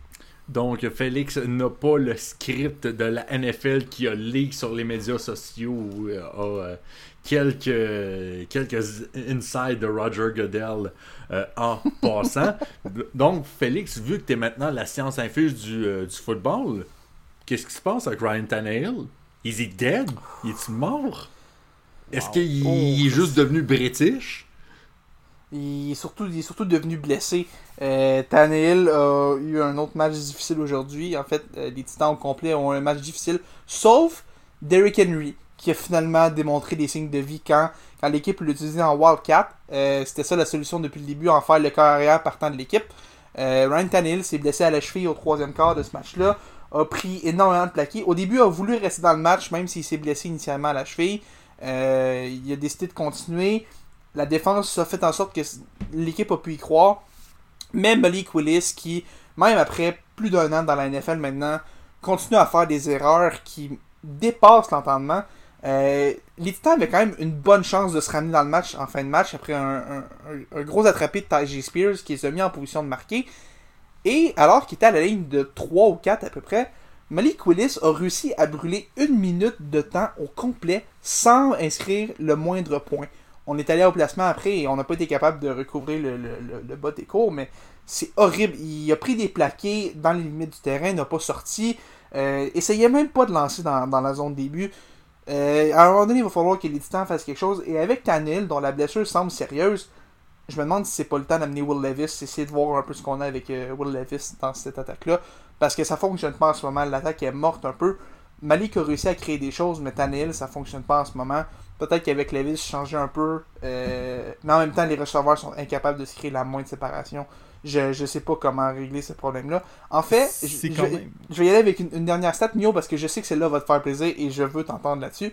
Oh my god. À leurs 13 derniers matchs, les Titans ont une fiche de. Si je reviens à l'année passée, évidemment, les Titans ont une fiche de 2 et 11 à leurs 13 derniers matchs dans la NFL. Ah. Ah. Parce que rappelons qu'ils ont perdu leur, ils, ont perdu, ils ont perdu leurs 7 derniers matchs l'an dernier et ils sont 2 et 4 cette saison.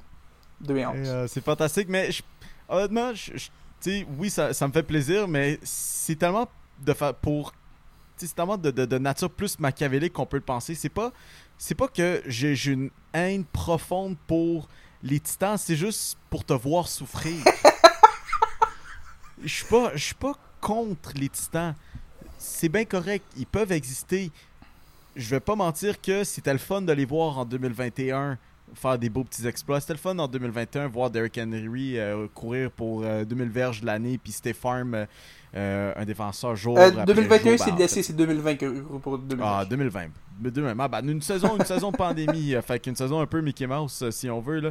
Mais je trouve juste ça fabuleux à quel point tu, tu clignes sur ce qui reste euh, de, de cette équipe des Titans qui, en ce moment, là, on, on va se dire, sont, sont, sont bons derniers dans le sud de, de l'AFC. Ils, Mais pe- ils Dans mon devront peut-être se fier sur un gars qui met de la maillot dans son café.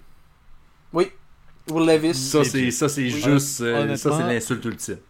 ça pourrait pas être moi. Puis je dis ça d'un gars que son équipe a été rep- représentée par littéralement un gars dont son surnom était celui d'un canard. Effectivement. Puis Mio, euh, tu sais, tu parles beaucoup, on parle beaucoup de Félix qui a démontré un effort surhumain pour écouter ce match de- de- des Titans ce matin euh, du Ah. côté de Londres. Mais t'as fait quasiment pire. T'as écouté le match du Thursday, Thursday Night Football entre les Chiefs et les Broncos. Ça, mon- ça, mesdames, messieurs, on appelle ça de la dédication.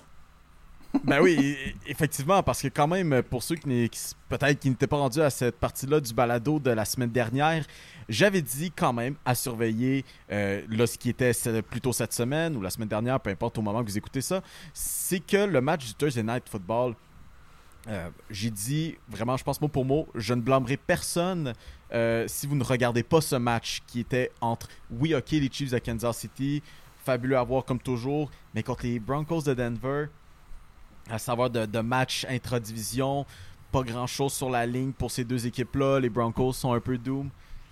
Pardon, puis du côté des Chiefs, ben, On a Taylor Ouais, Swift. Peut-être euh, réclamer, c'est ça. Je t'avais réclamé une autre première place euh, dans, euh, dans euh, l'AFC West, puis bah, c'est exactement ça qui est arrivé. C'est un match euh, bah, un peu vide de saveur. Ça a terminé 19-8 pour euh, les Chiefs. Euh, Taylor Swift était au match. Ça, je pense avoir vu euh, Taylor Swift plus de fois que les Broncos ont marqué de points. Et euh, je parle pas nombre de fois différentes, mais je parle nombre de points en, en tant que tel singulier, ce qui veut dire que je dois avoir vu Taylor Swift 9 fois minimum dans tout le match. Mais quand même, je veux dire, on, on a eu droit à un match des, des, des Chiefs. Travis Kelsey a eu ses euh, 124 verges. Patrick Mahomes a été sensationnel.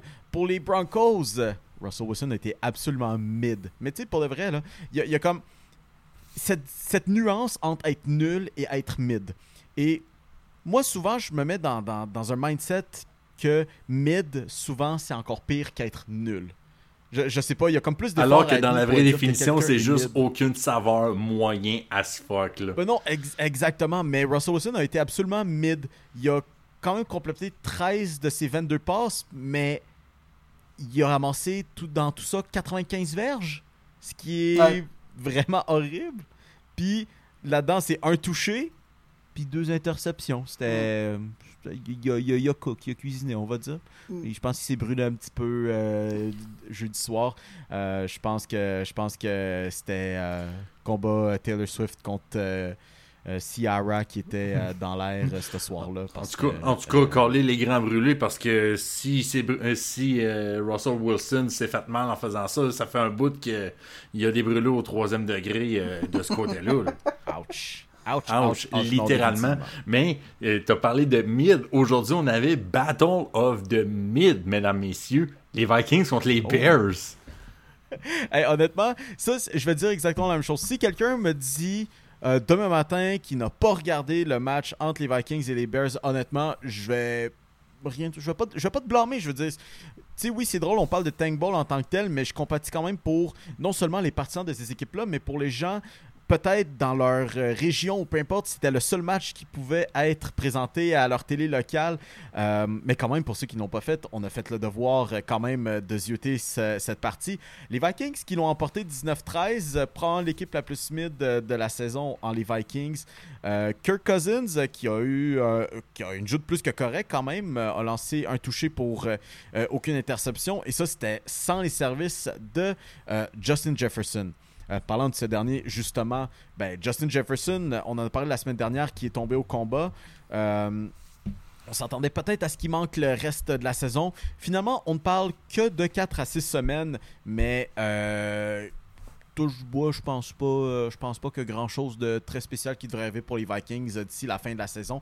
Tellement peu spécial que même Kirk Cousins ne sera pas échangé.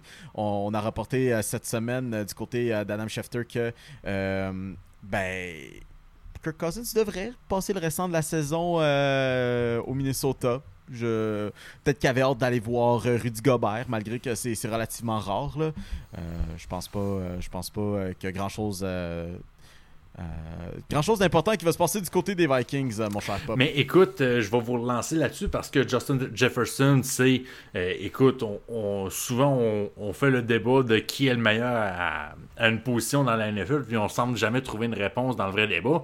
Mais je pense que Justin Jefferson, dans les receveurs de part, je pense que c'est clear cut le meilleur receveur de toute la NFL. Ah, il, est, il est- il est top 2 puis il est Il- pas C'est 2. ça, il n'est pas deuxième. À quel point ça peut euh, euh, impacter la suite des choses? Parce que, vite de même, la date limite des, euh, la date limite des échanges arrive assez rapidement dans la NFL. Tu en as mentionné que Cousins ne devrait pas être échangé. Les Vikings espèrent quand- euh, toujours qu'on tourne un coin parce que Kirk Cousins, puis l'offensive des, des Vikings, euh, il démontre dans plusieurs catégories c'est dans le top 10 de la NFL. Et pourtant, on ne réussit pas à gagner aussi souvent qu'on le voudrait. Mais est-ce que ça peut changer quelque chose? Est-ce que ça peut euh, prendre des scénarios différents maintenant que Justin Jefferson pourrait revenir un peu plus tard cette saison? Excellente question là-dessus. Euh, non, je- le football, c'est- autant un jeu d'offensive que de défensive. Puis, euh, il y, a- il y a quelque chose qui fonctionne plus au Minnesota. Puis, je pense qu'on regarde certainement la défensive de ce côté-ci parce que oui, on va aller chercher des points euh, au tableau avec l'attaque, tout ça, mais on a besoin quand même de défensive qui est capable, euh, qui est capable de stopper les ballons. Puis, clairement, cette saison-ci, euh, les Vikings ont quand même euh, eu un peu de misère à ce chapitre-là, euh, laissant, euh, je pense, euh, c'était 34 points contre les Eagles euh, il y a quelques semaines. Euh, puis, c'était aussi. Puis, tu sais, c'était pas nécessairement non plus qu'ils ont laissé tant de points, mais il y a quelque chose À qui à chaque pas. fois qu'on fait une erreur, on semble nous le faire payer du côté des Vikings. On est dans les pires équipes au niveau des revirements. Puis je pense qu'à chaque fois que ça arrive, ben euh, les, les Vikings euh, se, se font brûler de ce côté-là. Puis on pensait peut-être qu'ils Ils peut-être qu'ils sont juste pas clutch non plus. non, hein. c'est ça, Ouais. c'est pas clutch. Il y a des revirements, puis euh, ils jouent quand même dans une grosse division. là. Tu sais, oui, il y a les Bears de Chicago qui vont finir dans la cave comme tout le monde l'avait prévu au début de l'année. Mais les, les Lions de Détroit sont bien installés à 5 et 1, puis ça va être dur d'aller chercher pour aller gagner, espérer gagner une division. là. Mhm. Je- Puis quand même, tu sais, Non, vas-y. Ouais, vas-y, Félix. Je vais essayer de me faire un peu l'avocat du diable aussi pour, euh, pour les Vikings. Euh, L'an passé, si je me trompe pas, on avait fini avec une fiche de. J'ai 12 et 5 ou 13 et 4. En tout Tra- cas, euh, ça tra- avait euh, été- 13-4, je pense. euh, de 13 et mémoire. 4, ouais, c'est c'est- c'est ce que, c'est ce que j'avais aussi. Et... Kirk Cousins avait été absolument phénoménal aussi Ouais, toute la puis, saison. puis- ce qu'on remarquait aussi, par exemple, c'est que tous les matchs qu'on gagnait, c'était on gagnait par une possession. Il n'y avait aucune vraiment victoire qui était très, très, très dominante. Et cette année, c'est tout le Ben, contraire. On perd Exact. tous nos matchs par une possession. On s'attendait à ce qu'il y ait un peu de régression dans le sens où l'équipe avait une fiche beaucoup trop bonne pour les matchs qu'elle disputait. Mais là, en même temps, peut-être que c'est l'inverse qui se passe en ce moment. L'équipe est peut-être meilleure que sa fiche. L'équipe est peut-être meilleure que 2 et 4 parce qu'on perd des matchs qui sont serrés et qui pourraient aller d'un bord comme de l'autre. L'opportunisme est disparu et les Vikings ont, selon moi, trois problèmes. L'opportunisme qui est disparu, on a une défense qui est très poreuse et on n'a pas de jeu au sol. Fait que ça reste que, fait qu'au final, ça laisse Kirk Cousins qui a Justin Jefferson et qui a un jeu aérien. Et quand Justin Jefferson se blesse, qu'est-ce qui reste à cette équipe-là? Jordan Addison qui doit atteindre le niveau de Jefferson, on il met des attentes presque Non, c'est inatteignables. ben trop, c'est ben trop. Je suis désolé, mais c'est impossible. C'est impossible. Est-ce que là, tu veux que TJ Hawkinson prenne un rôle majeur? Il est déjà très bon. Est-ce qu'il est capable d'en prendre encore plus? Je sais pas. Est-ce que KJ Osborne est un vrai receveur numéro 2 dans une chaise de numéro 1 en ce moment? On peut en douter aussi. Je sais pas. Je pense qu'il y a trop de trous en ce moment pour que les Vikings aspirent à une place en série. Mais je pense pas que cette équipe-là est aussi mauvaise que sa fiche l'indique. Ça, je, pense qu'il y a un entre-deux à trouver en- entre les deux. Je pense que les Vikings sont une équipe qui sont ordinaires, qui pourrait, si tout va bien, euh, accéder à un poste en série, mais il faudrait que la chance re- revienne de l'autre côté. Ah, Puis je pense ah, pas que ça va je arriver. Écoute, Je, je- je mettrais, je mettrais un petit 2 piastres Éc- là-dedans. Ouais. pour- Écoute, Félix, juste pour te dire, les, les Vikings, effectivement, l'année dernière, avaient fini avec une fiche de 13 victoires et 4 défaites. Et les plus, euh, les plus mordus d'entre nous se rappelleront aussi qu'ils avaient terminé avec un différentiel négatif de moins 3 Ouais. aussi. C'est Ouais. ça l'affaire. C'est C'est, vrai. c'est- tu peux pas avoir une meilleure défini- définition des Vikings du Minnesota que euh, l'année passée avec une telle fiche. Euh, rapidement aussi, euh, écoute, les Rams Cooper Cup est en fin de retour. On a parlé beaucoup de Puka Nakua qui a accompli un travail phénoménal en l'absence de Cooper Cup. Et Félix, t'es redevenu en amour parce que Cooper Cup, tu l'as dans ton fantasy et ça a été un autre masterclass encore cette semaine. Cooper Cup est peut-être mon nom de temps favori dans toute la NFL. Euh, Puka est pas très loin. Puka s'est approché de lui, mais Cooper Cup, euh, ça me rend tellement heureux de voir Cooper Cup jouer au football. Peu importe, l'équipe sait que le ballon va être lancé après 47 fois en direction de Cooper Cup. Et malgré tout, il est tout le temps disponible. Je sais pas pourquoi, même aujourd'hui, un attrapé de 53 verges en fin de, première demi qui avait aucune raison d'être. C'était une bombe qui était en plein centre du terrain, puis il était quand même libre. Je sais pas comment il fait pour autant être toujours démarqué, mais bref, aujourd'hui, Cooper Cup qui termine avec 7, réceptions pour 148 verges et un touché. 148 verges, considérant que Matthew Stafford en a lancé pour 226. On comprendra que ça a été la cible de choix de, Matthew Stafford. Euh, Puka Nakua qui a dû prendre un, un pas de recul avec 4 réceptions pour seulement 26 verges et aucun touché. Mais ça fait en sorte qu'en deux matchs, Cooper Cup a 15 attrapés pour 266 verges et un touché. Pour un gars dont on redoutait un peu l'état de santé au début de l'année, il commençait saison plus tard, on se souviendra qu'il a manqué les 4 premiers matchs de la saison. Cooper Cup est vraiment totalement de retour. C'est le Cooper Cup édition 2021 qui est de retour sur le terrain. Et les Rams en avaient grandement besoin parce qu'aussi bon pour Kanakua puisse-t-il être, Cooper Cup est peut-être le seul, selon moi, qui peut rivaliser avec Jefferson comme titre de meilleur receveur de la NFL en ce moment. J'ai tellement hâte qu'on s'en parle la semaine prochaine quand euh, il va se faire cook par euh, Minka Fitzpatrick et les Steelers. Là. Ça va être fabuleux. Mio, Mio, je te le dis tout de suite, Cooper Cup la semaine prochaine fait 8 catchs pour 90 verges un touché.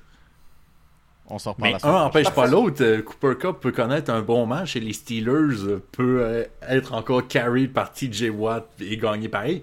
On le sait pas. Ah non, pas peu. Ils vont être carried par TJ Watt. pas le choix parce qu'il n'y a, y a rien qui- il y a rien- il y a rien qui va se passer à l'attaque. là. C'est- Ça va être des strip sacks, des fumble recovered en touchdown. Ça va juste être ça. Écoute, écoute, on en prend bien note juste pour terminer un peu sur le bloc football.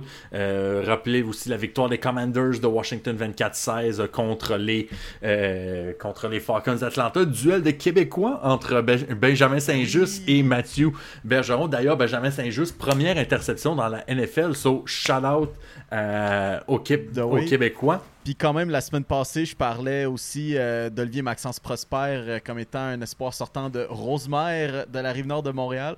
Benjamin Saint-Just aussi, un espoir sortant de la belle ville de Rosemère, Rive-Nord de Montréal, represent. On vous aime les boys. Les Bengals de Cincinnati, les frauduleux Bengals de Cincinnati qui arrachent une victoire serrée contre les euh, de 17 à 13 contre les Seahawks de Seattle, Jacksonville qui ont totalement massacré les Colts d'Indianapolis qui sont privés de Anthony Richardson 37 à 20.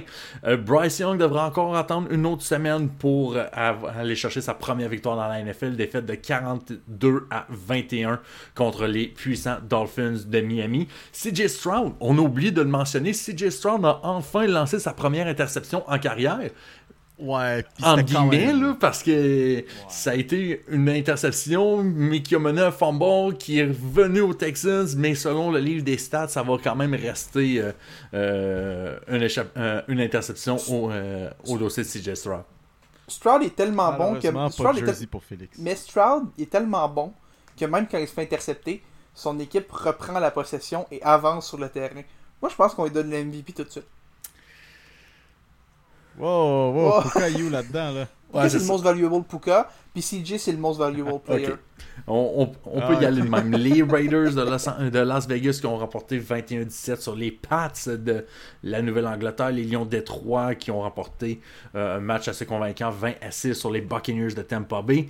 Et, et on juste vous rappeler que le Monday Night euh, ce soir, ben en fait lundi soir, se opposera les frauduleux euh, de Dallas contre les tout aussi frauduleux Chargers de Los Angeles. Donc, euh, votre appareil pour euh, un duel d'équipes que tout le monde pense bon, mais qui ne le sont pas vraiment. Mio, par exemple, pour des équipes qui se pensent bon, mais qui sont actually bons, on pensait qu'on allait avoir un sweep dans la WNBA. On pensait que les Aces de Las Vegas allaient l'emporter, allaient finir ça direct là, mais le Liberty se bat maintenant. The Liberty got dogs in her.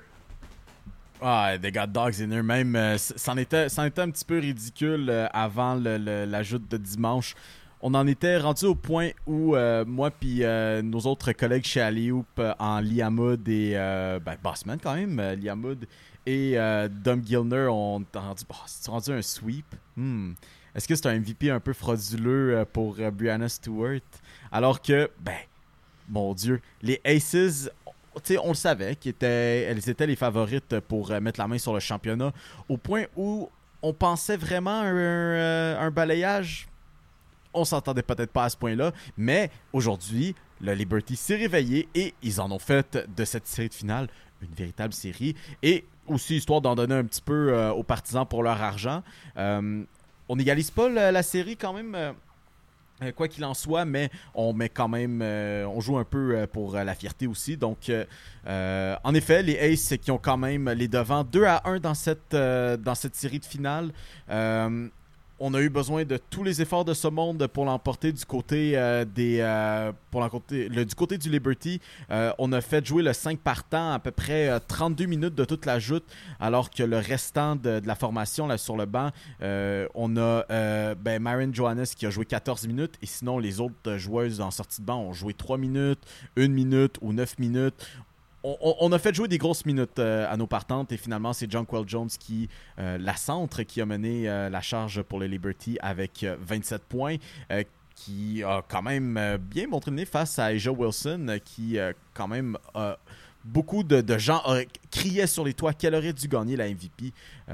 mais ouais, très très curieux de savoir où ça s'en va si Liberty peuvent maintenant peuvent maintenant mettre égalité dans cette série puis donner aux partisans ce qu'ils veulent, un match ultime entre ces deux équipes, euh, ce qui pourrait être fort intéressant. Ça, je vous dis tout de suite. Victoire de 87 à 73 du Liberty de New York avec, on vous le rappelle aussi, peut-être une petite euh, observation. Seulement 9 points pour Sabrina, Sabrina Ionescu, quand même, dans la victoire. Donc, pour te dire que l'une des meilleures joueuses de toute la WNBA n'a même pas fait 10 points et ton équipe gagne, ça montre juste à quel point euh, l'effort collectif a été partout du côté du Liberty de New York. Les boys, je ne pense pas que vous êtes allés sur place et malheureusement pour moi, j'étais encore beaucoup trop loin parce que hashtag la BTB, mais on a eu un excellent match du côté de Montréal. Ben un excellent match du côté de Montréal entre les Pelicans Les pélicans, tu dis? Wow, wow, Non, non, wow, le-. Calm, calm, calm your horses. Non, non. calm your horses. Non, non, euh, je niaise avec un, un excellent match à Montréal, notamment avec le, le Thunder d'Oklahoma City. Euh, Lugansdor en a profité pour se donner en spectacle un peu. Avec la famille, les amis, les proches allaient être là. Et euh, évidemment, le, sujet de est-ce qu'on ramène une équipe de la NBA à Montréal a refait surface. Moi, je veux que oui. On est rendu là, je crois. Peut-être, peut-être pas. Écoute, j'ai écrit l'an dernier un texte sur Alley-Oop, une chronique. Euh, honnêtement, la chronique a quand même bien pogné, fait suis super content. Elle brag. Ah, ça, ça, ça, je pense, je pense que c'est comme le plus gros brag que j'ai eu, c'est que euh, je pense que l'article avait été repartagé, je pense, euh, une centaine de fois. Euh, puis aussi parce que je suis allé avec euh, un peu de, de- de Gilles Vigneault là-dedans, puis j'ai j'ai dit Montréal, c'est à ton tour de te laisser parler de basketball quand les Raptors sont venus l'an dernier. Puis euh, je mentionnais notamment des affaires que ben, Montréal, la société québécoise, elle évolue. Ce n'est plus, euh, ce, plus comme ce, truc 100%.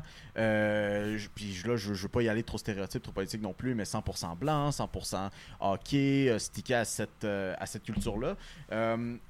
Le basketball a beaucoup évolué dans sa place au Québec et au Canada et ça va autant des inscriptions chez les jeunes dans les sports euh, autant que ce soit là je, je suis absolument désolé en ce moment il y, a, il y a une bataille générale qui se passe au football entre les Bills et les Giants là. Pardon? mais euh, ouais, c'est- c'est c'est la bataille euh, de, de, de, de, de Pâques entre les Canadiens et les Nordiques non mais euh, euh, où est-ce que je m'en vais avec ça? C'est ça que c'est un truc euh, générationnel, puis éventuellement, ça va rattraper euh, justement euh, un peu notre, la culture du sport au Québec, où le basketball éventuellement va prendre une place très considérable parmi les sports les plus populaires euh, dans la province. Et euh, ben, le, sport va évoluer, bien sûr, euh, au-delà de Montréal. Et ce que j'ai surtout apprécié cette année, c'est que euh, ce n'était pas les Raptors.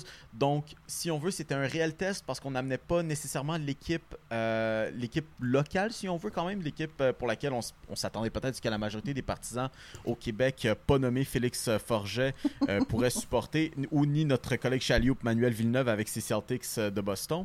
On avait quand même, oui, on avait l'espoir local, Lugansdor, et bon, le talent canadien chez Gilgis Alexander qui était là. Et ça a quand même fonctionné. On avait, euh, je pense que c'était Full House, si c'était pas tout près de, de- ça. On a Lugansdor qui a aussi donné un, petit discours en français au début de la partie. On a Shea Gilgis Alexander aussi qui s'est prêté au jeu en conférence de presse d'après-match. euh, s'est pointé avec euh, un maillot du Canadien de Montréal et a vraiment dit Montréal devrait avoir une équipe. Et je suis de cet avis. Je sais que du côté de la NBA, malheureusement, on regarde un peu plus euh, du côté de, Vegas, mais euh, dans mon cœur, euh, je pense encore que, que Montréal devrait être un, marché à considérer. Mais, mais tu, disais, tu disais justement que je suis pas un grand fan des Raptors et c'est totalement vrai. Mais par exemple, je vais donner un peu de crédit aux Raptors sans leur parcours en série où qu'ils ont gagné le championnat il y a quelques années de ça. Il n'y aurait pas autant d'engouement pour le basketball à Montréal. Ça a été, euh, selon moi, ça a été la première petite graine qui a commencé à faire germer l'intérêt pour le sport. Avait déjà, il y avait déjà certaines bases qui étaient en train de se faire, mais ça a donné un engouement complètement monstre partout au pays. Et ça a donné un peu d'aile à ce projet-là. Je me souviens quand, quand les, Raptors étaient en finale, commençait à avoir des, des, petits bruits, des, petits, des, des petites questions à savoir est-ce que Montréal pourrait éventuellement avoir son équipe? Est-ce que ça pourrait être à notre tour hein, éventuellement? Et on a vu l'Alliance de Montréal arriver et même, après très peu de temps, prendre quand même une certaine place au sein de, l'é- de l'écosystème médiatique euh, sportif québécois surtout. Euh, on sent qu'il y a vraiment une, un, un buzz autour du basketball à Montréal et je pense que l'engouement pour ces matchs de pré-saison-là fait en sorte que euh, c'est de plus en plus viable, surtout avec l'émergence de talents québécois, Lugansdor, Chris Boucher, et maintenant on a Olivier Maxence Prosper, euh, pour ne nommer que Bénédicte Mathurin aussi, que, j'oubliais. Euh, on a des talents québécois, il y a un engouement pour le sport ici. Je pense que de plus en plus les conditions sont réunies et je pense que c'est peut-être plausible d'y croire si le- l'engouement persiste dans les prochaines années. Je suis, euh, je suis là, je suis- un peu content que Charles Alexis ne soit plus avec nous euh, pour euh, ce que je m'apprête à dire, mais je viens de me rappeler quelque chose aussi que j'avais écrit dans mon texte pour euh, l'an dernier. J'avais dit Montréal, est-ce que euh, on est vraiment encore autant de ramener le, le- le, passe-temps américain d'antan alors qu'on pourrait ramener la nouvelle saveur en le basketball au Québec. Je sais que je pourrais me faire taper sur les doigts pour ça, mais honnêtement, euh, si on me pose la question demain matin, je dis absolument pas, on ramène pas le baseball. Si, si on me dit que c'est peut-être plus pour ramener du basketball. Honnêtement, je pense que je pense que c'est une question de temps, mais temps peut-être que notre génération à nous, puis Pop, je vais être gentil avec toi, je vais t'inclure dans notre génération à nous. Non, je ne veux euh, pas être identifié euh, aux Gen Z Millennials Forever. Je suis désolé. je vais, je vais quand même te rapporter avec nous quand même notre génération peut-être un peu plus jeune, qui est plus exposée justement à cette mondialisation, à cette euh, euh, à la culture américaine du sport et du basketball notamment. Euh, peut-être que lorsque ça va être notre tour euh, d'avoir les poches pleines de cash, on va avoir, euh, on va avoir peut-être cette envie euh, de ramener euh, du sport à Montréal. En tout cas, j'espère que d'ici le jour que je devienne un vieux croûté, plus vieux que Pop, je puisse avoir du basketball à Montréal.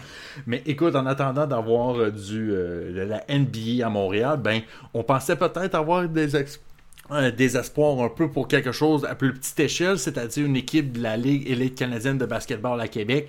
Et finalement, je pense que le, projet ne sera pas, euh, ne se réalisera pas, du moins à court terme, je pense, hein, euh, du côté. Hein, Félix? Oui, euh, ça a été annoncé dans les derniers jours. C'est Stéphane Turcot de- qui, a, annoncé ça en premier. On se souvient que ça a été un projet. Quand l'Alliance de Montréal a été amenée, Mike Morreale, qui est le commissaire de la LECB, avait ouvertement dit Je suis totalement ouvert à ex- faire une expansion du côté de Québec, amener une équipe du côté de Québec. Et au final, euh, on espérait que ça arrive en 2024. On avait aussi vu cet été au mois d'août, j'ai pas la date exacte, mais c'était au mois d'août, le, duel Est-Ouest qui était un peu comme un, match des étoiles du circuit. On l'avait tenu au centre Vidéotron pour essayer de tenter un peu le terrain, voir s'il y avait de l'intérêt. Au final, les partisans ont répondu présent. On a eu des, des- des milliers de personnes qui se sont présentées au centre Vidéotron, même s'il n'y a pas d'équipe à Québec, ils sont pointés là pour, pour, euh, pour regarder le match. Euh, mais par contre, la bonne nouvelle, c'est que le projet n'est pas totalement mort et enterré. Au final, c'est Québécois qui, euh, qui est derrière le projet d'amener une équipe à Québec, qui a dit on pense pas être capable d'avoir le temps de faire une mise en marché adéquate si on lance le projet dès 2024. Donc, ce qu'on dit, c'est qu'on va attendre peut-être à 2025. Au final, c'est l'été prochain qu'on va savoir, mais le plan en ce moment, c'est de reconsidérer dans les prochains mois et à l'été 2024, savoir si, oui ou non, une équipe va arriver à Québec en 2025. Je pense encore que les conditions sont bonnes pour ça et il faut juste que le- l'engouement demeure d'ici là. Mais je pense qu'on peut, on peut quand même espérer euh, voir une équipe à Québec en 2025. Ouais, on va définitivement le souhaiter. Euh, mesdames et messieurs, c'est ce qui met fin à notre émission. Euh, juste avant de partir, quand même, à surveiller cette semaine, il y a une part qui va être de vous, les auditeurs à la maison. Euh, on parlait en première partie d'émission avec Charles Alexis euh, de nos chansons d'introduction, de but ou de victoire. On vous invite à faire la même chose avec nous. Et, bon, ben, tant qu'à faire, pourquoi pas nous le dire à travers nos différents médias sociaux. À ne pas oublier que nous avons bien sûr une page Facebook, une page Instagram, mais on a aussi un groupe Facebook si ça vous tente de venir jaser avec nous de sport euh, ou de mime, peu importe, qui peut même combiner les deux. Euh, Pierre-Olivier euh, avec nous qui s'amuse bien sûr à faire des petits mimes cette semaine. On avait, le, on avait Arbor Jackay Qui avait Sucker euh, Punch, Corey Perry. Exact, exact. Euh, Et on, on avait une caption de moi qui parle contre Rudy Gobert. Donc, si jamais vous voulez venir jaser avec nous, la page Facebook, les super fans des Tigers de Guangdong, bien sûr, ni hao. Sinon, dans le monde du sport à surveiller, ben, Monday Night Football, on va avoir un match Cowboys contre Chargers, ce qui devrait être fortement intéressant. Ensuite, ouais, quand, quand même, mais intéressant quand même. Euh, par, par, ça- par la nature de, de fra, fraudu, On vient d'inventer un nouveau mot dans le dictionnaire, mesdames messieurs. Exactement. Préparez-vous euh, mon drop du Larousse qui va aussi avoir incontestablement et basiquement. Euh, pour le match de jeudi, encore une fois, euh, un peu comme la semaine dernière, euh, personnellement, je pense pas blâmer grand monde si ça vous tente pas trop de voir ça. Et euh, bon, je- on va avoir les Jaguars de Londres qui vont jouer contre les Saints de la Nouvelle-Orléans euh, de ce côté-là. Euh, sinon, ben, continuation des séries au baseball. Les séries de championnat à venir? Peut-être, peut-être, peut-être, peut-être. En fait, euh, peut-être qu'on va avoir un petit portrait de la série mondiale. J'ose espérer. Est-ce qu'on va avoir un Félix tout joyeux que ces Diamondbacks vont être là ou va-t-il se plonger dans la mélancolie? Juste, juste, Non. juste mentionner Mio, maintenant qu'on en parle euh, du baseball, euh, juste rappeler qu'on enregistre pendant le, le- le match numéro 1 de la série euh, championnat de la Ligue américaine. C'est toujours 2 à 0 pour les Rangers du Texas. On est en fin de huitième manche. Merci Pop. Donc, continuation bien sûr des séries au baseball et quand même euh, début de la saison dans la LNH. Donc, j'espère qu'il n'est pas encore trop tard pour vos ajustements en fantasy. Euh, Puis euh, quand même, on souhaite une bonne saison. Du côté de la NBA, on, arrive très proche de la saison. Les matchs préparatoires arrivent à leur fin. Et euh, personnellement, j'ai très hâte. Donc, si vous voulez venir de jaser de basketball avec moi, quand même, on vous le rappelle via Facebook ou Instagram. Sinon, on se retrouve la semaine prochaine pour une nouvelle édition de la Triple Menace. C'était Emilio Constanza, bien sûr accompagné de Pierre-Olivier Poulain et Félix Forget. Et on vous souhaite une excellente semaine. Ciao! Le podcast La Triple Menace. Disponible sur Spotify, iHeartRadio, YouTube, Google Podcast et Apple Podcast.